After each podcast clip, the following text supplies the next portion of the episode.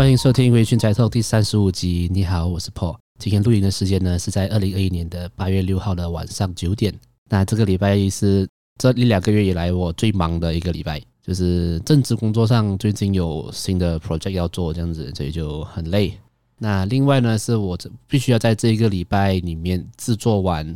接下来两个礼拜的 podcast 节目，也就是你们现在正在听的这一集跟下礼拜那一集。那也是因为呃。在制作上有一些特别的安排啦，所以没办法，只能安排在这个礼拜赶完两集的节目这样子。那跟大家分享一下，其实在我做 podcast 的大概三四个月的时候啦，我有跟我的设计师讨论过，就是诶，我们有没有办法改成每一个礼拜两更，呃，每每周双更这样子。然后那个时候的决定是觉得不可能，因为我也必须要提早做完，比提早做好题材，提早提早写好稿，然后要给设计师做图嘛，所以那个时候就放弃了这个计划。那经过这个礼拜的这个体验呢，我就正式的体验到，就是也觉得说，目前来讲，我的节目是没有办法一个礼拜双更的啦，因为真的太累了，而且稿真的写不及，因为需要准备的东西太多，需要看的东西也蛮多的，所以。我的计划是可能明年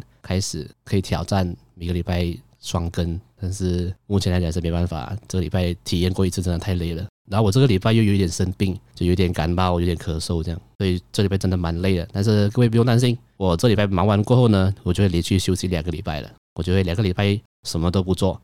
当个废人。好，今天跟大家分享的一部动漫作品呢，叫做《暗杀教室》，日文叫做《暗杀之 Q 西子》。是由日本漫画家松井优正创作的日本漫画作品。他在集英社漫画杂志的周刊少年 Jump 的二零一二年三十一号开始连载。那暗杀教室的故事大纲呢是在说，某一天，一位号称史上最凶恶的超生物沙老师，他宣称自己已经他把月球炸掉了七成，并且宣言说他在明年三月将会炸掉地球。但不知道为什么呢？这个超生物他跟日本政府要求。必须要让他在这一年里面到门丘中学的三年一班当班主任，当位老师。那在那个时候，全世界的的首脑啊，就是各大政府都想要啊杀掉这一个那一年后对对地球有危害的一个生物，所以没办法之下答应了他的这个要求，并把暗杀这个超生物的这个工作呢交给了门丘中学三年一班的学生们。希望学生们能能够在一年之内消灭沙老师，并且他们将会得到一百亿日元的报酬。那沙老师呢，就在这段时间尽全力的教导他的学生，同时全班同学都想尽办法杀掉老师。那这部漫画、这部动漫的故事呢，就是围绕着这样子的日常啦。那我相信这部作品应该蛮多人看过了啦。那我在写稿的时候呢，是我有发现到说，我实在是没有办法用完全不剧透的方式来做这一集，因为有蛮多东西要讲的话，就必须要剧透。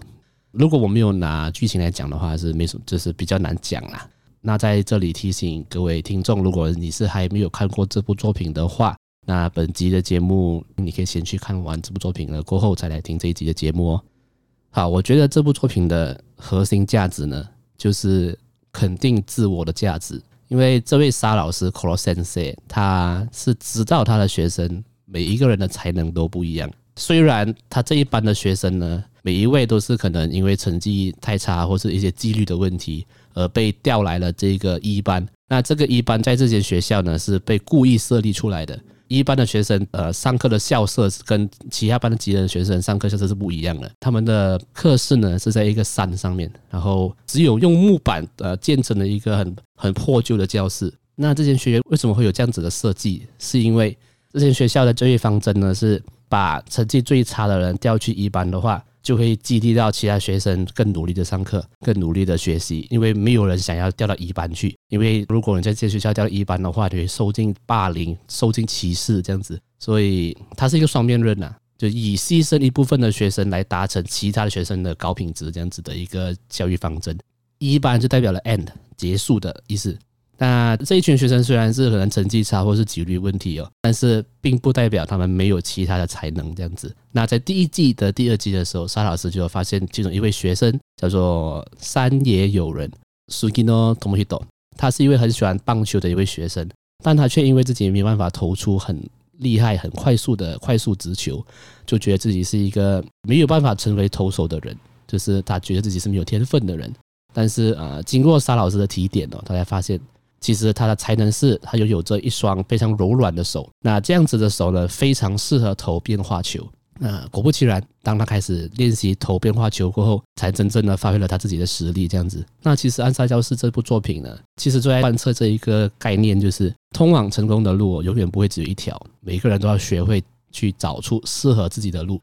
沙老师就是很努力的对每一个学生帮助他们发现自己的才能，并且给他们人生的建议。这样子，我觉得这一个过程中最大的一个部分就是学生。的自我价值被肯定，那这个在老师跟学生之间，就是在教育这个部分是很重要的一点。你必须要肯定学生的能力，而不是一直在责骂或是批判他的不好的地方。好，我在这里跟大家分享一个我自己的故事好了。我的印象中，我人生中第一次被我呃老师肯定呢，就是在我高中的时候的会计老师，就是叫考丁的老师。那我从小到大呢，最好的科目就是数学，那其他科目都普普通通了，就没有什么亮眼的成绩。但是数学特别好这样子。那在小学的时候，数学好这件事情呢，在我的小学的整个经历里面，我并没有因为数学很好被呃称赞过。呃，比如说在上课的时候，老师只会拿我的成绩来跟其他学生讲，你们每个人要像 Paul 这样。但是老师从来不会说，就是 Paul 你是一个数学很好的人，这是你的才能，这是你的强项这样子。在我们呃一般亚洲社会的，就是上课的学校的那个制度，就是好的学生是每一科都要好的，不会因为你只有一科好，你就是呃好的学生。所以在我的求学生涯里面，我从来没有觉得我的数学很好是一个值得骄傲的事情，我反而是觉得哦，其他科目很烂，像我马来文超烂，我英文也不太好，然后其他科目要背的我也不太爱背这样子。所以呃，我说在这样子的求学呃环境中长大，直到。在我高中啊，认识到了这位老师。那这位老师他因为我数学比较好嘛，所以呃，在上会计这一个课程的时候，对我来讲就比较容易上手，就蛮得心应手的啦。就是反正就加跟减而已嘛。这个会计这种简单的东西，对我来讲，呃，我记得高一那一年，老师他知道我是一个考试可以都考全班最高分，甚至可以考到满分这样子的学生。我记得在差不多年尾的时候吧，因为大家在升高二过后。就会决定到你以后的人生生涯，你要去读大学啊，要出国什么的。我记得我有一天我去找这个老师聊天，那这个老师就跟我说：“或，我觉得哦，你将来一定会成为一位很厉害的会计师，因为这是你的才能，这是你的优点。我觉得你的这个才能不要浪费啦，就是你可以好好的再往这一个领域发展。虽然我现在，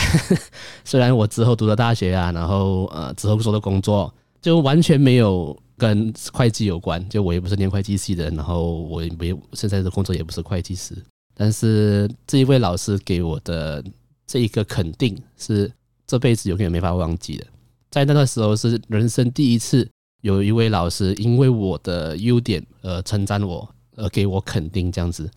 好，那我们回来讲呃暗杀教室。暗杀教室呢，其实其实这部作品它最大的一个架构就是在讲老师应该要怎么教导学生了。印象最深刻的一段呢，是沙老师认为最快速让人成长的一个东西就是面对失败。呃，详细的剧情我希望大家可以去看呐。但是失败让人成长的这一点，我相信应该不用我多赘述吧。如果你觉得你的人生中目前的人生没有什么成长，或者你觉得自己止步不前的话，其实有很大的一个可能性是你害怕去面对失败。那在这里。鼓励大家就是勇于尝试各种不一样的东西，你想做什么你就去做。那过程中失败了，或是结果不好的那个瞬间，才是你真正成长的时候。所以希望大家可以勇于的去面对失败。那在作品中，呃，除了沙老师以外，我觉得另外一位教育者是我印象蛮深刻的，就是呃，这间学院的校长，也就是理事长，就是浅野学风阿萨诺卡库后，他就是。创造了这个一班制度的人，虽然这个制度严格来讲是蛮不人道的，就是你牺牲一小部分的人来提升其他大部分人的等等这样子，但是在故事中你发现到为什么他会这样子做？其实这个学丰 理事长他在很久很久以前，他是一个非常热爱教育的一个老师，就跟故事中现在的沙老师一样的老师。他非常喜欢教导学生，然后呃给他们很多人生的建议呀、啊，然后因材施教啊这样子。那他曾经在就是现在的一班的这个校舍里面，这个旧校舍里面，他曾经在这里开过补习班。那他的第一班的补习班有三位学生，他的确很顺利的把这三个学生教导到。他们都考到了自己的第一志愿的学校，这样子让他觉得 OK，他的付出是值得的。但是这三位学生呢，其中一位上了高中过后呢，有一天他就打电话来跟老师，就是寒暄一下，聊聊一下天。呃，电话挂上后不久，这个孩子的家长来就打来跟这位老师说，这位学生自杀了。那自杀的原因是因为他在学校就是被霸凌，然后他没办法保护自己。那，承受不了这个压力下，就选择了自杀。那这个这位老师呢，就非常的自责，他觉得是他没有教导到如何让自己的学生变强，他把这份责任完全往自己身上扛，所以因此导致了他的想法有一点改变，有一点变态了啦。就是他觉得他必须要培养出一群很强很强的学生，这样子他们才能保护自己，所以他就去学习了跆拳道啊，然后。他从第一天是一个跆拳道的新手，三天过后就把所有的黑带的老师都打爆，这样子就是他已经完全发疯了，发疯的强大这样子，就是他去学习了各种强大，然后什么是强大这样子。在前期的时候，大家对这角色一定一定是充满着怨恨的，因为我们一定会站在一般的学生的角度去看这个角色，所以。大部分的人都会蛮不喜欢这个角色的，但是在第二季的故事中解释了这位老师为什么会变成这样过后呢，其实看得蛮心痛的。这位老师真的是超级的负责任，他负责任到连学生的死他都认为是自己的责任这样子。所以到最后作品中，我最喜欢的角色其实就变成了这个千叶学风理事长。我觉得他真的是一个很棒的老师，只是他过程中迷失了，他迷茫了。但是因为认识了沙老师过后，就经过了沙老师一起提点啊，我们互相认识聊一下天过后，就让这位老师又再一次的学习，让他瞬间从老师又变为学生的身份，学习到了一个新的想法，然后重新出发这样子。那沙老师在跟这位理事长聊天的过程中，有一句话我觉得蛮打中我的，蛮触动我的是，邵老师说，其实每一位想要当老师的人，只有两种原因，第一个呢，就是想要传达自己成功的经验。或者呢，就是想要传达自己失败的经验给他的学生。那他就问这个理事长，你是属于哪一个呢？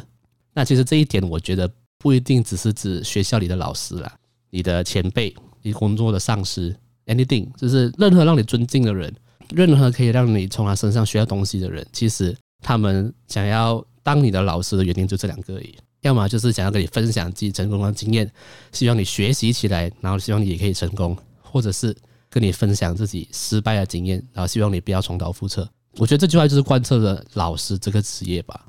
那因为我自己有当过补习老师，然后目前也在教育界工作这样子，所以《暗杀教室》这个这个作品，它的含义对我来讲就蛮重的。因为这次我曾经的职业呢，我目前也在这个产业工作这样子。那我必须要讲，就虽然每一个看过这部作品的人都会讲。多么希望自己有一个沙老师，这多么希望自己的老师跟沙老师一样。但是我必须要讲，呃，如果以一个学校来讲，里面有可能上百位老师，如果你有这个荣幸，有这个幸运，可以从上百个老师里面，你遇到了一位跟沙老师很像的老师，那真的是你的运气非常的好了。因为，呃，很现实的来讲，其实老师就是一份工作。那有多少人会因为自己的工作那么的牺牲奉献？换个角度想，其实沙老师为什么他那么愿意牺牲奉献，把每个学生教好？其实故事中你发现到，其实他只教一年，他只会在一班教一年。所以，呃，很现实的来讲，并不是每一位老师没办法做到像沙老师这样，而是如果你是一位老师，你把它当工作的话，同时你还可以那么的牺牲奉献，那你真的很伟大。但是我希望各位学生也可以理解是。他们没有这样的做，他们也也是合理的，因为他只是一份工作，一样啦。我相信，如果你问每位老师，如果你只剩下一年可以当老师，你会怎么做？我相信，应该每位老师都会在那一年做到跟故事中的沙老师一样。那故事的结尾呢，就是沙老师就死在了自己的学生的手上啊。故事的结果是这样，那过程中我就不多赘述了。但是你第一次看完这部作品的时候，在呃作品的尾段是非常的挣扎痛心的，因为你知道他一定会死，但是你就很不想他死，所以你第一次看完这部作品的时候的心情是很悲伤、很难过、很忧郁这样。子。但是如果你知道了沙老师会死，然后你重新看过一次这部作品的话，那感受会完全不一样。我觉得那个感觉就很像重看了一次这么这一年里面他们的，就是可以一直重温在这一年里面他们经历过的事情、他们的回忆、他们的故事。即使你知道最后他还是会死，但是还是会想要去看他在这一年里面他创下了跟学生们一起创下的。各种回忆，跟他做到了，他跟他达成的事情，这样子，我觉得这一点真的很很妙。我记得啦，我重看一次的时候，我到最后我还是哭。我那我为了做这一集，我就再重看一次的时候，我反正在最后一集我就没有哭了，就是反正有一点我不知道怎么形容那个那个感受，好像有一点接受了这件事情。OK，他就他就是会死，那我们可以做什么？就是可能继承他的意志。继承他的教育理念，然后怀念这一位很棒的老师，这个感受或许就是成长。I don't know。那大家呃可以跟我分享一下你看完这部作品的感受。好，那在节目的最后，我来分享一个自己的故事好了，就是呃，我想要来跟大家分享一位，他不能说是影响我人生最深的人，但他的确是让我印象最深刻的一位老师。那我在大学念游戏设计的时候，那这位老师呢是我的呃美术老师，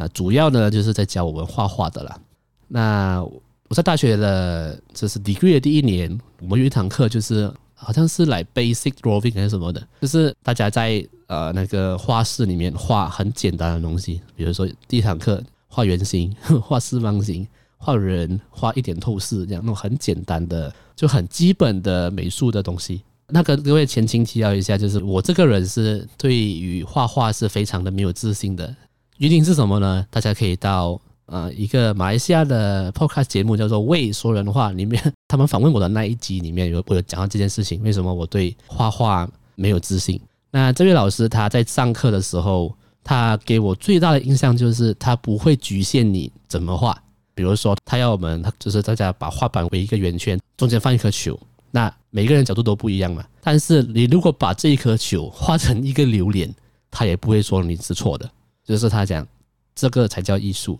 你看到球的时候，你想到榴莲，那只是你的观点，并不代表这是错的。所以我在上他的美术课的时候，我真的觉得好快乐，因为他不会局限我的想法跟我的画风，然后他也不会说我画的不好，或我画的很烂。他同时也不会称赞别人画得好，他只是觉得 OK，这就是你的作品。你看到的原型是一个榴莲，好，那就是榴莲。那对你来讲，这个原型就是榴莲。那这个老师的上课方式让我印象非常的深刻。那我记得有一段故事是让我到现在都有很难忘的一个故事，就是有一天老师有一个学生问他：“老师，你觉得什么是艺术？”The definition of art。那在那个时候呢，老师已经在他的画板上示范了很多个画，但是他跟我们说，他觉得艺术就是。anything，然后艺术并不是我画这些东西，艺术是你觉得它是艺术，它就是艺术。他跟我们说，啊、呃，大家看，我们到那个教室的角落那边，你们看地上，那那个地上呢是有一个小格，那个小格是之前的学生在用那种喷漆，用喷漆作画的时候留下来的没有擦干净的残骸，喷漆的那个残骸这样子。然后他跟我们说，这个才叫艺术，因为这一个格子的这个残骸代表了这一个故事。就是曾经有人在这边喷过一个作品，那这个学生过后的他作品长什么样，他的人生故事怎么了，你都不知道。但是你看得到这一个残骸，那这个残骸就是艺术。我不知道同同班同学是怎么想的，应该有人觉得老师这是怪人吧？他光他小，但是我听完这个故事的时候，我真的由衷的佩服这位老师，因为我这辈子没有遇过像他这样子的老师。他对于每一个作品的。尊重是一样的，他对每一个人的画作的尊重是一样的。我觉得这一点真的很厉害，因为对于艺术创作这件事情是没有标准答案的。那这个老师就贯彻了这一个理念：艺术创作是没有标准答案的。你觉得是什么，他就是什么。所以这个老师真的是让我印象很深刻的一个老师了。上完他的课过后，我的我的画画还是没有变好，但是对于表现自己跟创作这件事情，的确有影响到我，就是我的想法上的确有被这老师影响。啊，这位老师，如果你有听到这这一集节目的话，你应该应该也不记得我是谁了，但是我还是要跟你说一声谢谢老师，就是谢谢你。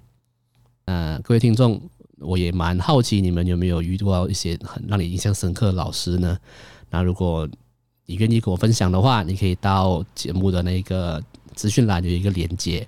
点进去呢，可以到那一个匿名信箱来跟我分享。呃，你这一生中遇到让你印象很深刻的老师的故事，你可以到我的 IG 来跟我分享，你可以到我的 Facebook 跟我分享，或是你可以再加入我的 Discord 群组，我们一起来聊聊一些仔仔的话题，或者是你可以来 DM 跟我分享你的故事，这样子。好，今天的节目就差不多到这里，我们下次见。拜。